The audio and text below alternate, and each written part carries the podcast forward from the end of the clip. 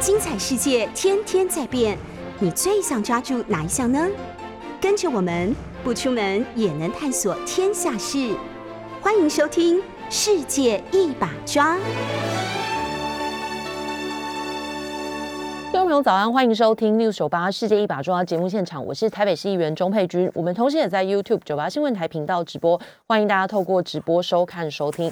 今天是大年初七，也是开工的第一天。那在网络上 Google 串的热门搜寻关键字还停留在初六，大概也蛮多人相信这个。呃，大过年期间，每天还是要稍微看一下这个该做的事情，或者是有哪些不能做的。那初六已经过去了，所以大概会跟大家聊一下初七今天注意的事情。昨天网络上的这个热门搜寻关键字停在初六，那呃，初六虽然过了，不过也帮大家科普一下，就 初六是呃要最重要的事情是送穷。不过说实在，我真心活了这么多年之后，刚刚认真一看才知道有这个习俗。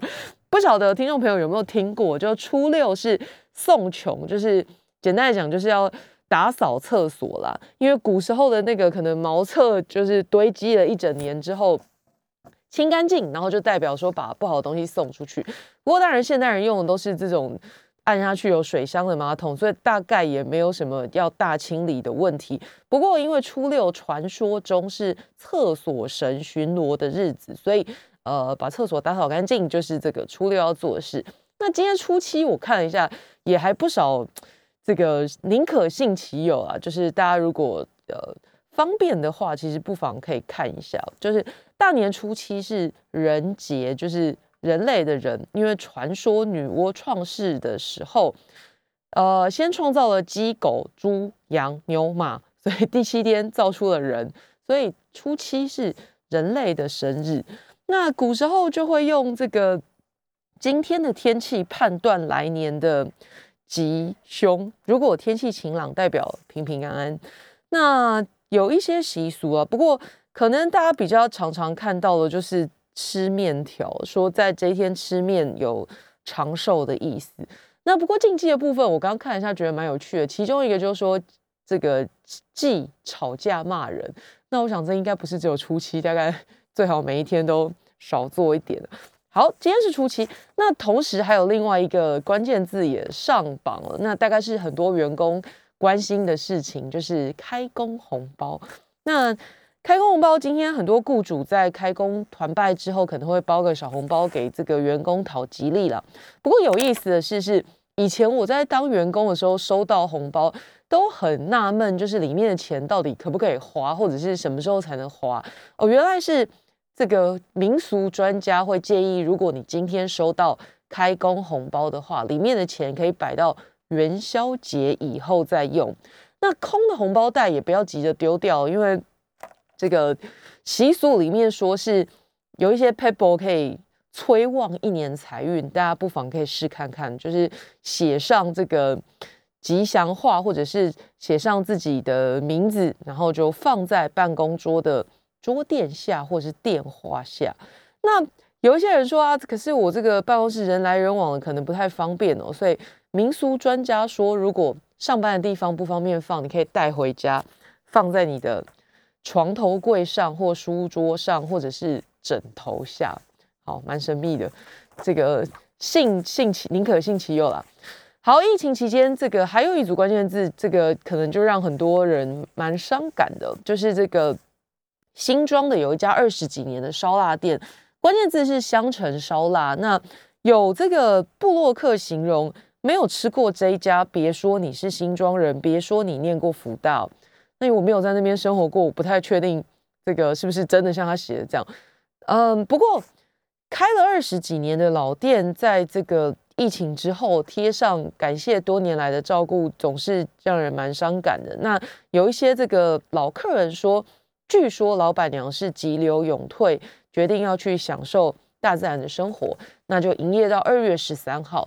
所以很多他的忠实客户也在这个网络上面呼吁大家说，把握这段时间，尽量赶快多去捧场。好，这个不意外哦，就是廉价之后，通常这个 网络大家关心的议题都还蛮四散的。另外一个就是比较有意思的。英国女王伊丽莎白二世哦，她即将要在这个举办登基七十周年了。那她是七十年前，当时她替爸爸这个乔治六世出访，跟她先生当时一起出访到肯亚的时候，突然接到消息，然后就登机。所以今年的二月六号，就是昨天，他成为英国史上第一位庆祝在位七十年白金禧纪念的英国君主。而且报道里面特别写了一句：“没有，目前没有退位打算。”那可是这件事情并不是引起关注的事，是他写了一篇这个，呃，二月当地时间二月六号是满七十年，那他在五号的时候发布了一个这个声明稿。那这个声明稿里面，呃。特别提到的，就是他真诚的希望他的这个王储查尔斯王子登基的时候，妻子卡米拉可以成为王后。那他在里面写到说，在适当的时机，他没有说什么时候，他是说适当的时机。当我儿子查尔斯成为国王时，我知道你们会给他和他的妻子卡米拉，如同给我一样的支持。我真诚的希望，届时卡米拉会被称为王后，继续他忠诚的服务。好，这件事情果然就引起各地的媒体很多的报道，包括台湾的媒体也有报道，然后网络也有相当多的讨论。这卡米拉大家都不陌生，就是被封为最强小三，因为当时说是这个查尔斯跟戴安娜婚姻当中的第三者。那因为是第三者不得民心，那再加上这个戴妃后来车祸身亡，所以还是蛮多英国人对卡米拉很反感。那她的头衔一直悬而未决。一直这个很多人都觉得她未来最多只能当王妃啊。那现在这个高龄九十五岁的女王在自己登基满七十年前夕发表的这个声明，也算是替七十四岁的卡蜜拉丰厚之路排除了障碍。好了，当然是这个蛮高兴，他们蛮高兴的。好，回来看国内的新闻哦。今天这个开工有很多的企业会要求员工要。持这个快筛阴性才可以回到工作岗位。那其实，在陆续昨天前天就已经有一些公司行号开工。那开工之后，就是呃，不同的企业有不同的要求。那有一些要求员工回到工作场域必须自行快筛。可是，到底有没有这个需要？今现在看起来，这个意见还蛮两极的。很多企业是觉得说，这个保险起见，反正你就都先筛嘛。带来之后再说，那可是会造成什么样的影响呢？台中市在昨天接获了三名不同公司的员工居家快筛是阳性，那卫生局就安排他们坐专车到医院去 PCR 检测，可是三个人的结果出炉又是阴性，那很多的市民因为这个开工。快筛呈现阳性，最后还是要到这个医院去做进一步的筛检啊。那这个问题就是说，居家快筛有大概百分之五的未阳性。那今年的这个居家快筛，呃，刚刚刚讲的，昨天这个居家快筛阳性的三个人是没有接触者确诊者的接触史，所以最后 PCR 是阴性啊。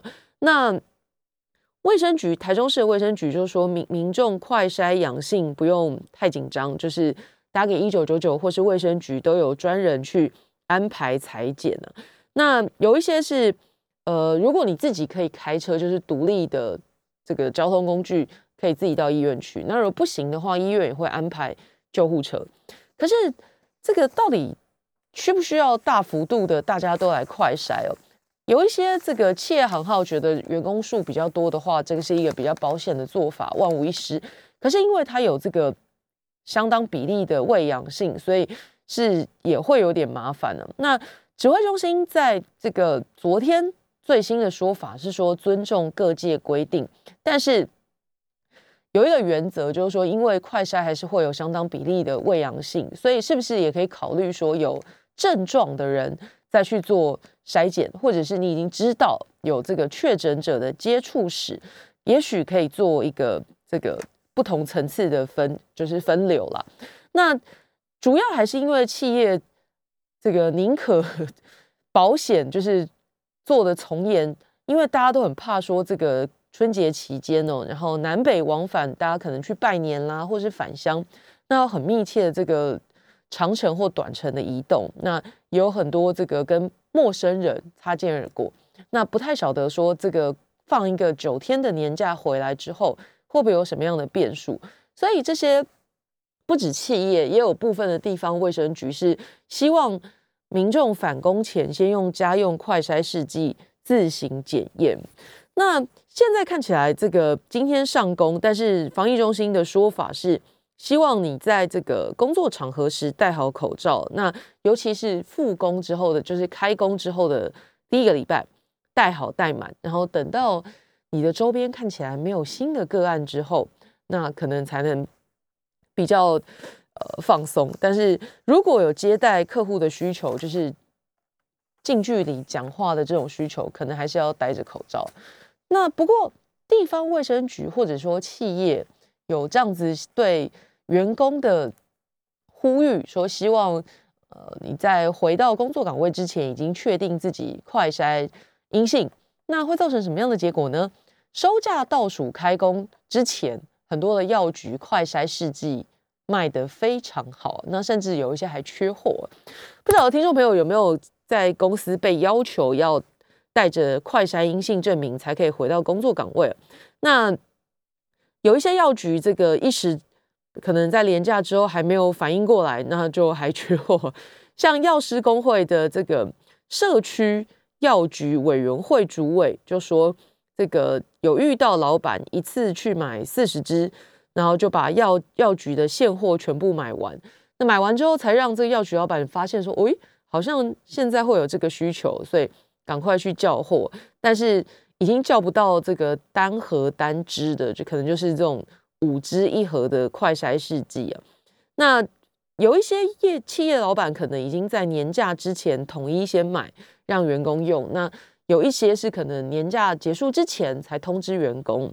那无论如何，现在这个大部分来讲，如果你遇到没有买到，那不用紧张，因为那可能只是少部分，就是调货不及。但是整体来说，快筛试剂的库存是很足够的，所以今天开始货运也都全数恢复正常的运送。所以如果有少部分没买到，不用紧张，这个临近跑跑看一定会有。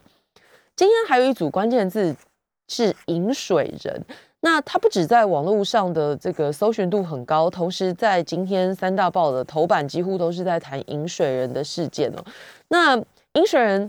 呃，分两两个部分来说，一个就是新闻本身，就是这个高雄港的饮水人染疫事件，如果扩大，那可能会变成塞港事件，这个是大家现在最不想面对的事情，或者说最担心、最希望不要发生的。那这个是一名四十多岁的男性饮水人，那他是被列为高风险成员，但是。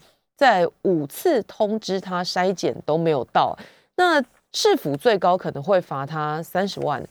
好，讲到这里必须先暂停一下，先来讲一下什么是饮水人哦。听众朋友，不知道有没有听过这个名词？可能对我们不是从事这个行业的人比较陌生一点。饮水人的饮是吸引的饮，然后这个水源的水，人类的人，饮水人是台湾港副执行领航的工作人员。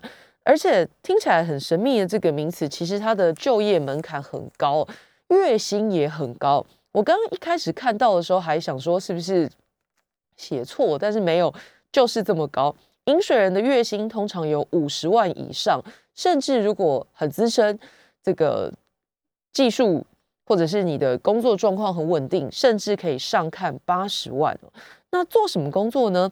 其实这薪水也不好赚哦。因为工作风险很高，他要搭着这个小的交通船到外海，然后爬着绳梯上货轮，在这个过程当中，如果你没有抓好时间点，你可能就直接掉到海里去了。那这个遇到强风，可能被大浪打翻，所以很多饮水人会自嘲说：“你赚得到，不一定花得到。”那考这个饮水人条件也很高。年龄有限制，要五十岁以下，同时你要有三千吨以上的船舶，三年以上的船长资历，就是你还是大船的船长才能来考。体能考试要在六十秒以内徒手攀登高达这个九公尺的绳梯上下各一次，六十秒要上下九公尺的绳梯各一次。领船入港的时候才是关键你考到门槛很高，你考上引水人开始作业之后，这个可能才是下一段更艰巨的考验的开始。因为大家知道这个呃各种的船体造价不菲。所以，如果你稍有闪神，在引引船入港的时候造成船体受损，或者是港区污染，这个一赔都是不得了。所以也难怪引水人的薪水会这么高，月薪有五十万以上，上看八十万。好，所以知道引水人之后，再回来看这一则新闻。那刚刚说了，他们的工作内容是必须搭小交通船，然后到外海去引导这些货轮进来。所以换句话说，它其实有。这个非常高的风险，跟来自各国的这些这个船员有近距离的接触，所以呃，理论上他们也是被当成像在机场工作的人一样，要戴口罩、穿防护衣，然后很早就打完了疫苗。那当然，固然这个是一个突破性感染，可是为什么要罚他钱呢？因为他被五度通知裁剪，可是他都没有配合。所以高雄市政府就要对他开罚了。那当然，这个罚款是呃最高三十万，也许以他的收入来讲，不是太太难负担的事情。可是因为他的不配合，所以对这个疫情现在当然造成了一些影响。那高雄就是如临大敌！高雄港一共有四十二名饮水人，那有十二人完成筛筛检，另外三十二人也要求要在这个。昨天通通完成。那因为这个染疫的饮水人被框列的一百七十四人当中，呃，现在还没有确认说有没有其他的饮水人。可是，嗯，刚刚说了，每一个饮水人的工作都很重要嘛，就是要领领船入港。所以假设有这个其他人染疫或者被框列，那会造成这个高雄港人力调度的问题。这是现在高雄航港局局长这个受访的时候特别提到的事情哦，因为他们总共四十二人，可是每天都需要有二十个人执勤，那另外一半的人休假，人力不足的时候会这个请其他的办公，就是叫人回来上班啊。那当然你可能会问说，哎，那可不可以从其他的港请请人来支援哦？那这个港务局说。可能没办法，因为每一个港的这个交通条件都不一样，所以呃，最多大概就是叫轮值排休的人回来上班。但是如果你说要从其他的港叫来支援，大概是比较不可行的。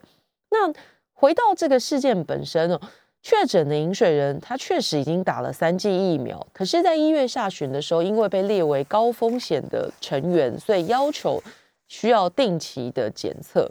那可是他累计有五次通知裁剪没有到，那是不是高雄市卫生局自己也要稍微针对这个环节检讨？一连通知五次他没有来，那你就最后等到他确诊才知道大事不妙。刚刚说了一月下旬被列为高风险，然后就通知他裁剪，可是后来发现确诊是他自己出现流鼻水的状况，然后二月五号的时候自行检测，让他们在。昨天确诊，在这个长达半个月的时间当中，他已经接触了四十艘船，那么也到了一些这个高雄的公共场所了。那当然，现在讲说，我们一般对这种不配合的人寄出高额罚单。那嗯，业界指出说，这个三十万对一般民众是巨额，但是对他们来讲就还好。那可是真正造成的影响，就刚刚说的。担心说会不会呃因为染疫，然后造成其他的同事如果未来也染疫，然后或者被框列，那会造成这个高雄港的人人力配合不足，那有可能会造成船只调度的问题啊。那当然媒体可能下的标比较重一点嘛，就是如果全部被抓去隔离的话，高雄港会停摆哦。那这真的是不得了。这一名确诊的饮水人。确诊之后，疫调配合度还算高。那他的妻儿 PCR 都是阴性，不过他的 CT 值十七点四。那现在这个高雄市卫生局推测说，他在货轮上被感染的机会可能比较大。他自己是说，他登船的时候都有这个照规矩来，比如说穿防护衣啦，有戴口罩啦。那可是因为这个船内的驾驶舱是密闭空间的，所以如果有这个染疫者的话，可能传染的机会跟风险就蛮高的。那最伤脑筋的事，就是他在这半个月的时间里面，因为没有裁剪，所以没有及早被这个发现染疫，那还是继续的工作了这么长的时间。那不知道这个哪一天真正就是他是二月六号确诊，可是不知道他是哪一天染疫嘛？那回溯这段时间里面，已经结束过四十艘货轮，可是这些船已经差不多都已经开走了，所以。嗯，现在后续没有得追查，都是追溯感染源上面的棘手挑战啦。那协会都有提醒说，这个饮水人登船之后穿防护衣，刚刚说的尽量不跟船员接触，那么动线也走室外通道。有一些这个上过确诊个案货轮的饮水人，后来也是采阴啊，所以确实出现一个破口。但是如果其他人有把自己的防线做好，可能这个。风险相对可以降低，不过现在只能看接下来的这个框列之后的筛检报告，才能确定高雄港的这个受影响程度会到什么状况。那今天确实各报的头版都在讲这件事情，联合报头版也是讲饮水人确诊接触四十艘船，不过大部分的船已经开离高雄港，这个也是接下来追溯源头的一个难关之一。先进一段广告，马上回来。欢迎回到《世界一把抓》节目现场，我是台北市议员钟佩君。上段节目我们跟大家谈到这个高雄港饮水人不甩裁剪哦，那现在造成这个高雄港一阵紧张啊。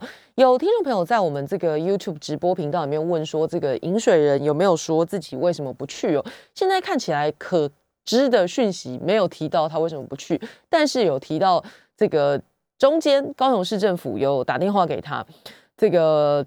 时间点分别是一月二十三号，这个采他采阴之后，一月二十六应该要再去，然后同时要领这个试剂，二十九号要再筛检，但是他接下来就都没去了。那在这期间，高雄市政府是传简讯给他三次，航港局跟警方各打一次电话给他，但是他都没理，所以二十六号、二十九号。他都跳过去了。那二十二月四号，就是再隔三呃五天之后，自己身体觉得不太舒服，所以去这个检才去检验哦。那现在当然这个消息出来之后，你可以看到这个新闻媒体就报道说，这个高雄市长陈其迈震怒，说要开罚。但我觉得，与其这个继续震怒这个个案，不如去回头想想这个中间的环节。当然了。这个最不应该的还是这个饮水人自己没有照规定来，就是你从事的是高风险的行业，那虽然比较辛苦，但是就是要配合这个全部防疫的措施，那该怎么筛就应该怎么筛检，不然会影响到其他守这个防疫规定的人。那当然最不应该的是这个饮水人本身，可是高雄市政府在二十六号通知他没有到，那二十九号又没看到人的这个过程当中，传了三次简讯，那。接下来应该就要思考说，如果有像这样子高风险的从业人员，那软性的通知他不来的时候，有没有什么样的做法哦？比如说更强的、更早的寄出罚单，或者是通知雇主等等的。那当然，在这个时间点蛮长的，二十六号就人间蒸发，然后到二月四号，这个其中也过了呃，算一算差不多九天、十天的时间了，所以。一个不注意，那当然因为起因是这个民众不守规啦。那但是如果官方的这个螺丝也没有拴很紧的话，那可能就像现在这样子确诊，然后但是跟他接触过的船只大部分已经离开高雄港了，所以要溯源很困难。那有没有办法全部框列？没办法，只能尽量做到。那它影响的当然就是其他这个港口的人了。其他的饮水人也要这个赶快去筛，然后也担心说会如果被框列的话，会影响到高雄港的港务工作。但实际上影响的还更广哦，比如说有住在这个港区附近的民众，这个假比如说这个住在旗津，他就会赶快去参加社区筛检了，因为他们担心说大家一听到旗津，然后就被贴标签，这个倒是不必。但是如果保持警戒，然后赶快去筛筛检，证明自己没有染疫，确实也是一个不错的做法，就是自己安心，然后同时你家人朋友也都安心。那另外，高雄工业区有很多的员工在这个超商快筛啊，嗯，据说大家的招呼语不是假爸爸，都是你快筛了吗？这样子，然后超商变成一边很多人在自己帮自己快筛，然后一边有人在帮忙拍照记录，据说成了另外一种这个开工前的聚会啊。那快筛这件事情，这个如果你看。各种媒体报道的话，这个台北市柯文哲市长是倾向支持这个企业快筛，以这个快筛取代团拜，或者说这个民众自己可以帮自己验。那但是中央呵呵 大概你也不会太意外，过去就已经有很多这个中央跟北市看起来意见不不是那么趋同的。比如说中央就说啊，因为胃阳性很高，所以没事不用那样筛。那这个大概又会像最早的时候在讨论普筛与否，那那时候就会说普筛才有助于赶快把可能的这个社区感染源抓出来。那当时候指挥中心也是跟大家讲说啊，不行啊，因为可能会有这个 喂阳的状况，所以就不要做普筛。那后来的结果如何，大家都很清楚哦。所以我觉得最务实的，应该说最迫切的事情是要讨论说，我们现在对生活当中的种种管制到底。还需不需要继续撑下去？那继续撑下去的底线在哪里哦？那如果照现在这样子，这个管边境封锁，然后境内清零，大家都很清楚，这个影响就是对经济上面的冲击是很大的。那呃，两个礼拜以前，我们在节目里面也跟大家讨论，就是说，呃，适度的锁国是最一开始还没有。这么高的疫苗施打率之前，那看起来是没有太多选项的时候，那我们做了很严格的边境控管，然后同时要继续维持境内清零。可是各位知道，这个随着这个病毒不断的发展至今，很多的国家因为把它视为大规模的感染，看起来还是有这个类似第三季追加剂或者追加剂的这种效果在。那又或者是说，境内清零几乎已经是在这个病毒发展之下没有办法追求的事情哦，所以已经有很多的国家开始思考说，是不是呃，也许大家最近在媒体上已经听到很多与病毒共存啦，或者是排除境内清零的这种严格的做法。那也许现在这个不少工位学者认为，以台湾现在的医疗条件，要说与病毒共存，时间点还没有到。那关键就是因为这个呃，很大一部分这个未成年人还没有打疫苗。那就算是成年人，也大概还有几百万人没有打。那还有一个关键是说，大家打疫苗的时间点不一样，所以有一些人的这个抗体可能已经下降了。那每一个人的状况都不一样。虽然账面上看起来是打了二剂的人有这么多，但是每一个人剩下的保护力不一而定。所以有一些光。工位学者认为说，现在如果谈与病毒共存，可能对我们的这个医疗负担还是稍微重了一点。那么，双北市，尤其是这个受到疫情冲击经济最大的这个两个都市的首长，就是柯文哲跟侯友谊，当然他们就会开始思考说，替代方案在这两者之间，境内清零还有与病毒共存这两个极端的中间找一个。平衡点，那么就是开始思考微解封这件事情哦。柯文哲在这个前几天提出本月底考虑微解封，那这个陈时中部长没有说可以，也没有说不行，只有说十号以后再再来看看，就是等到开工之后几天再来看看。侯友谊给的指标很明确，就是他说。要看春节返工后的疫情变化，还有第三季的覆盖率，还有境外移入的数量等等。那这个标准出来了，可是对于这个微解封的想法论述，没有台北市这么多了。台北的状况是，市府提供快筛试剂给有意愿合作的诊所，然后让这个筛检速度可以提升。那现在已经做好因应各种状况的准备。接下来两周如果维持平稳的话，台北市打算就要来做微解封这件事情了。那当然有很多人问说，这个微解封为什么要微解封？又或者是说，我们现在有条件微解封吗？跟大家提一下，就是现在这个，比如说在台北的管制。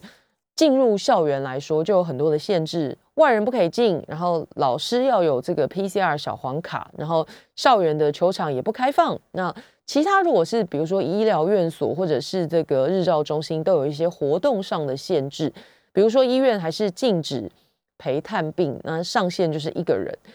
可是大家去思考就是说，疫情如果继续下去，比如说各位可以很清楚的知道，桃园跟高雄的。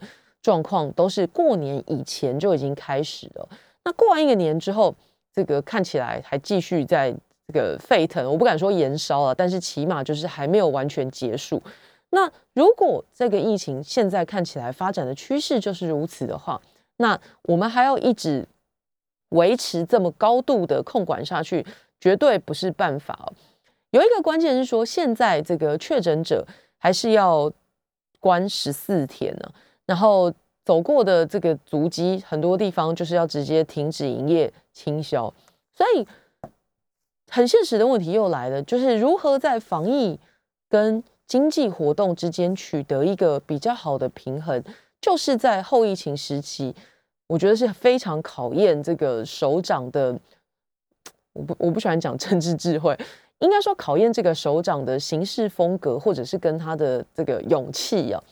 说实在的，因为如果你跳出来先讲说要往这个松动，就是往解封的方向前进，可是如果疫情有出现了一个变化，那么这个大家指责你，这是最容易的事，就是反正就骂嘛，谁叫你要解都不解就不就没事，或者说就算有事，那我就踩住一点说啊我没解啊，不然怎么办？又不是我的错。可是这样子的状况，就是什么都不做的这个状况继续下去。最痛苦的当然还是各行各业受到影响的这些行业。现在如果这个这个听众朋友平常有出去外面吃饭，你可以稍微观察一下，就是先不谈你已经知道了，在这个三级警戒前后，特别是后了，三级警戒期间还有三级警戒之后，撑不下去就消失在市场上的这个可能餐饮业或者是一些这个卖店。那其他还正在苦撑，或者是还在继续营业的，大家可以去观察一下他们的这个来客数跟疫情之前相两相对照，你可以去观察一下。那呃，我觉得去年的这一波疫情，大概也改变了民众的生活方式，特别是都会区，可能在这个外赛外带跟外送都比较发达的区域哦。确实让很多人的消费习惯就改变了，到现在可能还有很多人没有恢复在外面用餐的信心哦。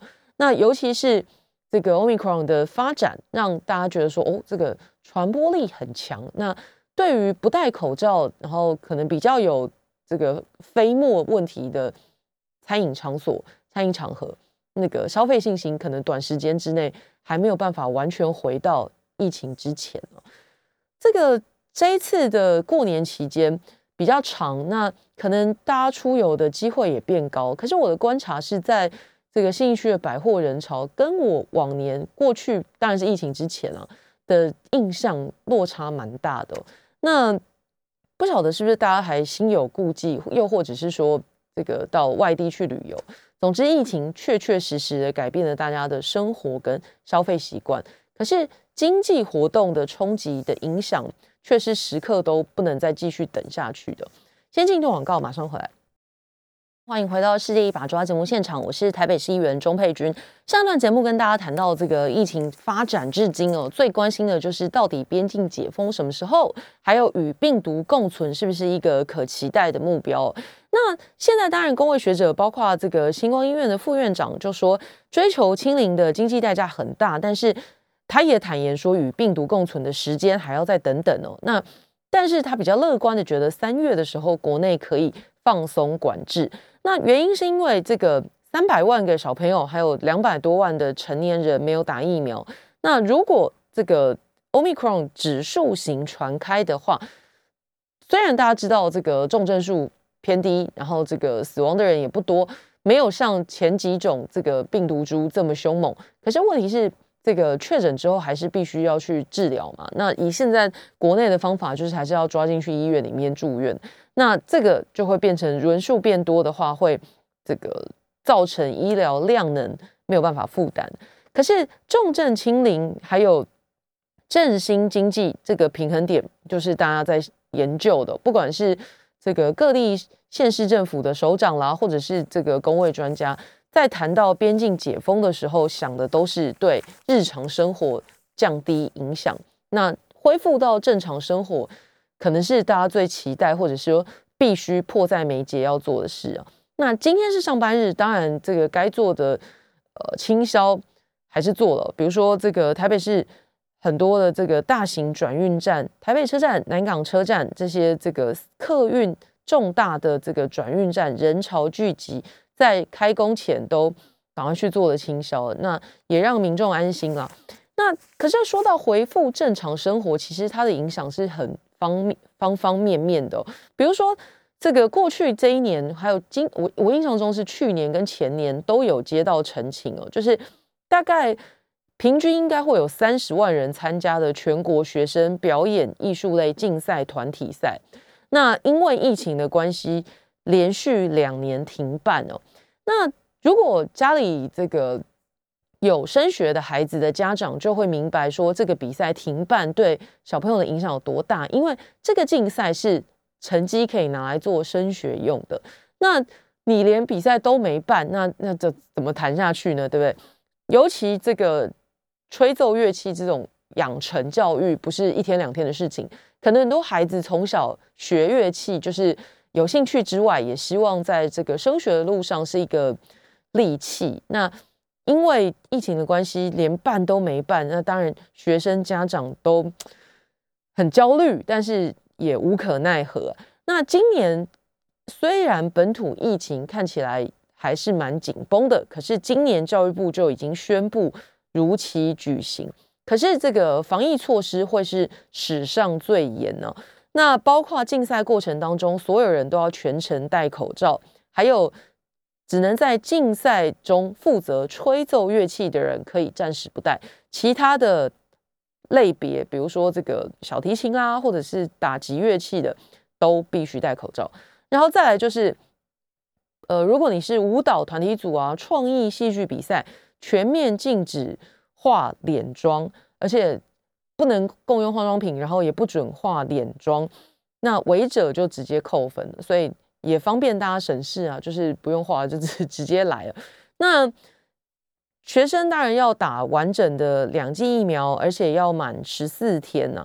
那没有打的人，就是打了还没有满期满者，要拿这个快筛或 PCR 的阴性证明才能够参赛。那其他比较细的细节就是，如果参赛者的学校所属县市疫情达到第三级，这个就不能去。那第二就是，如果参赛者的学校有确诊案例正在停课，也不能去。那再来就是团体赛当中，如果有确诊的话，全团都不能参加。所以被说是史上最严。但是我相信今年这个学生家长都会非常配合，因为去年前年都因为疫情没办，那今年好不容易继续。大家都会想要说守规矩，然后希望这个比赛可以顺利进行啊。不过刚刚讲的其中一个最严的条件就是同校有学生确诊就不能参赛，那这个代价当然是蛮高的。可是这个两相对照可能会比停赛好一点，所以大家就虽然觉得有压力或者不尽完美，可是如果要趋近恢复以前的正常生活，大概就是慢慢逐步的这样子调整了。那今天开工，另外一个议题就是物价的问题哦。在过年期间，这个汽柴油是暂时冻涨的。那行政院也说，因为在抢在这个开工前一天宣布说，怕这个农历年之后又掀起涨价潮，所以从这个昨天开始到四月底，就是进口的玉米、黄豆跟小麦的营业税是停征的。那奶油跟烘焙用奶粉进口关税减半，可能乍看之下你会想说，嗯，那这些东西我平常好像不会买到。其实这些都是我们日常生活当中最常吃到的这个面包啦，然后很多的这个餐饮业的原物料。简单来讲，就是餐饮业的原物料减免关税，或者是这个关税打折，那希望可以连带的让业者的成本压力降低，然后不要反映在售价上。可是真的有这么容易吗？饲料品这个，比如说饲料肉品的大厂就说。黄小玉就刚刚说的，进口玉米、黄豆、小麦这些原物料的国际这个在国际上已经上涨好几倍了。那政府在以行政手段要求他们冻涨了，那现在没有办法反映成本，就算是年后取消营业税，也是杯水车薪。再来就是这个刚刚讲的奶油啊，还有烘焙用的奶粉，关税减半哦。糕饼工会说，今年上半年还有一个母亲节的大档期，所以真的物资需求大增，反而会是在这个刚刚讲的营业营业税减免满了之后，可能才是这些原物料真正非常需要的时候。因为大家算嘛，母亲节是这个五月的第二个星期天，所以但是营业税的免征还有这个打折是到四月底，所以真的可能烘焙业非常需要这些。原物料的税收，呃，税负减免，可能时间点刚好又错开了，所以这个都是第一线的声音啊。那过年前大家最讲最多的民生问题，当然就是一蛋难求。嗯，也许我觉得对一般民众来讲，比如说我暂时忍耐一阵子没吃蛋，感觉也许不是那么明确，但是对于做餐饮的这个小吃店呢？可能最伤脑筋的是他们，因为固定的菜单就是必须要出货。那即使现在这个呃政府有几个方法，比如说赶快进口啦，或者是提出一些对蛋农的生产补助措施，可是对第一线的这个餐饮业者来讲，他们担心的是缓不济急哦。现在国内鸡蛋的主要供应商是大成跟普丰这些上市公司，那。政府从国外进口蛋固然是一个救急的做法，可是这一次这个缺蛋的主因，主要是因为蛋鸡生病，还有鸡只淘汰这些问题，造成供应不足。那鸡蛋有一个很重要的要求，就是必须要运程短，然后新鲜，所以进口的政策恐怕是缓不济急哦。下游的用蛋大户大概就是。糕饼业者，你做蛋糕、面包几乎是不能少的，没有办法用其他的东西替代。那在农历年前，每箱二十斤大概是六百到七百元，现在已经涨到八百了。那等于过了一个年假之后，又涨了大概一成左右。那这是中南部的价格。如果我到北部来讲的话，对小吃店啊，或者是烘焙业、餐饮业，这个负担的压力可能会更大。现在这个农委会。当然是讲说要对蛋农有生产补助措施，包括成本的差额补助啦，或者是蛋中鸡代养的补助，或者是淘汰这个产量比较不好的母鸡的补助等等。这些效果要出来还要一阵子。可是对鸡蛋的需求，每天大概是两千两百万到两千三百万颗，那现在大概会有两百到三百万的缺口。所以刚刚讲的，不管是对这个蛋农的补助，或者是进口鸡蛋的政策，要补上这个现在手头上面两百到三百万每日的缺口，看起来是有点困难的。那能不能追上？如果追不上的话，可能又会反映在物价上了，这个就会跟大家比较密切相关。那无论如何，希望这个寄出的紧急措施可以赶快发挥效果。那。也从这个新闻知道，台湾人真的是很爱吃蛋诶。有一些这个没有办法避免的烘焙业，可能这个压力会更大。好，我们下礼拜再见喽，拜拜。